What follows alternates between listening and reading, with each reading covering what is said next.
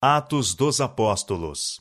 Capítulo 11 O Evangelho em Samaria. Depois da morte de Estevão, levantou-se em Jerusalém uma perseguição tão implacável contra os crentes que todos foram dispersos pelas terras da Judéia e Samaria. Atos capítulo 8, verso 1. Saulo assolava a igreja, entrando pelas casas e arrastando homens e mulheres, os encerrava na prisão. Atos capítulo 8, verso 3.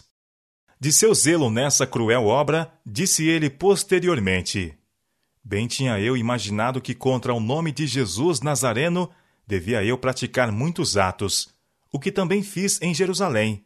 E havendo recebido o poder dos principais dos sacerdotes, encerrei muitos dos santos nas prisões, e castigando-os, muitas vezes por todas as sinagogas, os obriguei a blasfemar e enfurecido demasiadamente contra eles, até nas cidades estranhas os persegui. Atos capítulo 26, versos 9 a 11. Que Estevão não foi o único que sofreu a morte pode ser evidenciado das próprias palavras de Saulo. E quando os matavam, eu dava o meu voto contra eles. Atos capítulo 26, verso 9. Nesse tempo de perigo, Nicodemos veio destemidamente confessar sua fé no Salvador. Ele era membro do Sinédrio e, com outros, tinha sido movido pelos ensinos de Jesus. Ao testemunhar as maravilhosas obras de Cristo, a convicção de que ele era o enviado de Deus tomou posse de sua mente. Demasiado orgulhoso para se mostrar abertamente simpático ao mestre Galileu, havia procurado uma entrevista secreta. Nessa entrevista, Jesus desdobrara perante ele o plano da salvação e de sua missão ao mundo. Entretanto, Nicodemos hesitava ainda. Tinha a verdade no coração, e por três anos houve pouco fruto aparente. Mas, conquanto não tivesse publicamente reconhecido a Cristo, repetidamente havia ele no concílio do Sinédrio impedido os desígnios dos sacerdotes para destruí-lo. Quando afinal Cristo foi levantado na cruz, Nicodemos se lembrou das palavras que ele dissera na noite da entrevista no Monte das Oliveiras. Como Moisés levantou a serpente no deserto, assim importa que o Filho do Homem seja levantado. E ele viu em Jesus o Redentor do mundo. Com José de Arimateia, Nicodemos tinha pago as despesas do sepultamento de Jesus.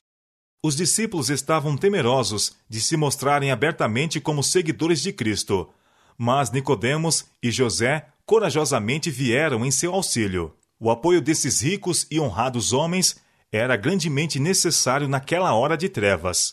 Eles puderam fazer por seu mestre morto o que teria sido impossível para os pobres discípulos, e sua riqueza e influência os protegeram, em grande medida, da maldade dos sacerdotes e príncipes. Então, quando os judeus procuravam destruir a igreja nascente, Nicodemos veio em sua defesa.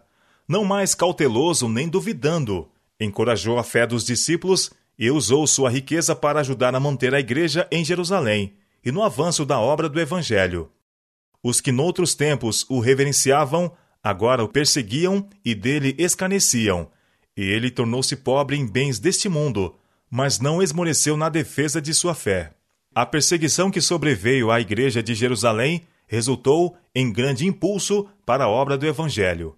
O êxito havia acompanhado o ministério da palavra nesse lugar, e havia o perigo de que os discípulos ali se demorassem por muito tempo, despreocupados da comissão que haviam recebido do Salvador de ir a todo mundo, esquecidos de que a força para resistir ao mal é melhor obtida pelo trabalho intenso, começaram a pensar que não havia para eles trabalho tão importante como de proteger a igreja de Jerusalém dos ataques do inimigo. Em lugar de instruir os novos conversos para levarem o evangelho aos que ainda não haviam ouvido, estavam em perigo de tomar um caminho que os levaria a se sentirem satisfeitos com o que já tinha sido alcançado, a fim de espalhar seus representantes por outras partes do mundo, de maneira que pudessem trabalhar por outros Deus permitiu que lhe sobreviesse a perseguição. Expulsos de Jerusalém, os crentes iam por toda parte, anunciando a palavra. Entre aqueles a quem o Salvador dera a missão, portanto, ide, ensinai a todas as nações, havia muitos que eram das camadas mais pobres, homens e mulheres que tinham aprendido a amar seu Senhor e que decidiram seguir seu exemplo de abnegado serviço. A esses humildes, bem como aos discípulos que tinham estado com o Salvador durante seu ministério terrestre, fora confiado o precioso encargo. Deveriam levar ao mundo as alegres novas da salvação por meio de Cristo. Quando foram espalhados pela perseguição, saíram cheios de zelo missionário. Compenetraram-se da responsabilidade de sua missão. Sabiam ter nas mãos o pão da vida para um mundo faminto e eram constrangidos pelo amor de Cristo a distribuir esse pão a todos os que estivessem em necessidade. O Senhor agia por meio deles.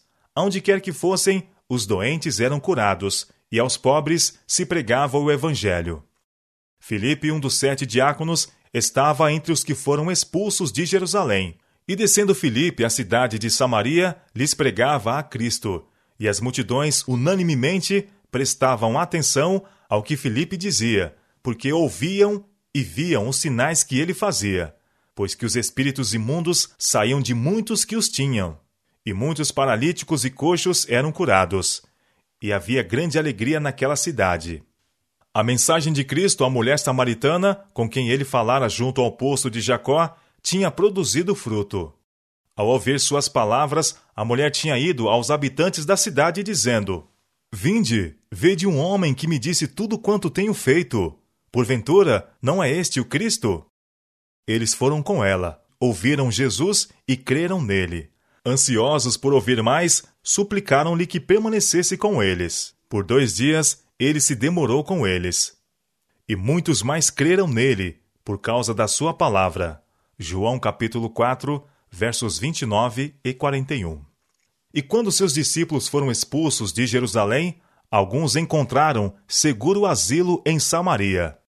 Os samaritanos receberam bem os mensageiros do Evangelho, e os judeus convertidos colheram preciosos frutos entre aqueles que uma vez foram seus mais fortes inimigos. O trabalho de Filipe em Samaria foi assinalado por grande sucesso, e assim encorajado, mandou pedir auxílio em Jerusalém. Os apóstolos, então, perceberam mais amplamente o sentido das palavras de Cristo. Ser-me-eis testemunhas, tanto em Jerusalém como em toda a Judéia e Samaria, e até os confins da terra. Atos capítulo 1, verso 8. Quando Filipe ainda se encontrava em Samaria, foi-lhe determinado por um mensageiro celestial que fosse para a banda do sul, ao caminho que desce de Jerusalém para Gaza. E levantou-se e foi. Atos capítulo 8, versos 26 e 27. Ele não pôs em dúvida o chamado, nem hesitou em obedecer, pois havia aprendido a lição da conformidade com a vontade de Deus. Eis que um homem etíope, eunuco, mordomo mor, de Candace, rainha dos etíopes, o qual era superintendente de todos os seus tesouros e tinha ido a Jerusalém para adoração, regressava e, assentado no seu carro, lia o profeta Isaías. Atos capítulo 8, versos 27 e 28. Esse etíope era homem de boa posição e grande influência. Deus viu que quando se convertesse, proporcionaria a outros a luz que recebera e exerceria forte influência em favor do evangelho. Anjos de Deus estavam auxiliando esse inquiridor da luz, e ele estava sendo atraído para o Salvador. Pelo ministério do Espírito Santo, o Espírito pôs em contato com quem o poderia guiar à luz. Filipe foi dirigido a ir ao encontro do etíope e explicar-lhe a profecia que estava lendo. Chega-te, disse o Espírito, e ajunta-te a esse carro. Atos capítulo 8, verso 29. Aproximando-se, Filipe perguntou ao eunuco: Entendes tu o que lês? E ele disse: Como poderei entender se alguém não me ensinar? e rogou a Filipe que subisse e com ele se assentasse. Atos capítulo 8, verso 31.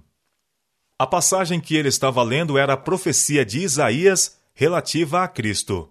Foi levado como a ovelha para o matadouro, e como está mudo o cordeiro diante do que o tosquia, assim não abriu a sua boca. Na sua humilhação foi tirado o seu julgamento. E quem contará a sua geração? Porque a sua vida é tirada da terra. Atos capítulo 8, versos 32 e 33. De quem diz isto o profeta? Perguntou o eunuco.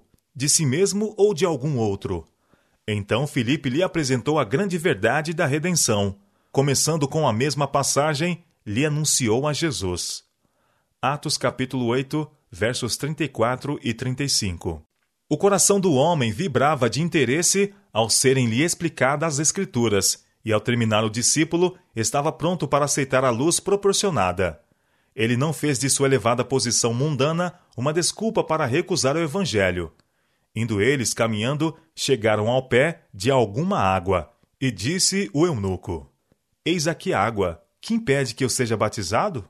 E disse Filipe: É lícito, se crês de todo o coração. E respondendo ele, disse: Creio que Jesus Cristo é o Filho de Deus. E mandou parar o carro, e desceram ambos à água, tanto Filipe como o eunuco, e o batizou. E quando saíram da água, o Espírito do Senhor arrebatou a Filipe, e não viu mais o eunuco, e jubiloso continuou seu caminho. E Filipe se achou em Azoto. E indo passando, anunciava o evangelho em todas as cidades, até que chegou a Cesareia. Atos capítulo 8, versos 36 a 40.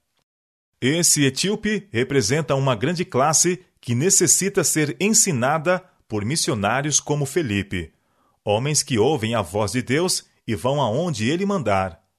Muitos há que estão lendo as Escrituras sem compreender-lhes o verdadeiro significado. Em todo o mundo, homens e mulheres olham atentamente para o céu de pessoas ansiosas por luz, graça e pelo Espírito Santo, sobem orações, lágrimas e indagações.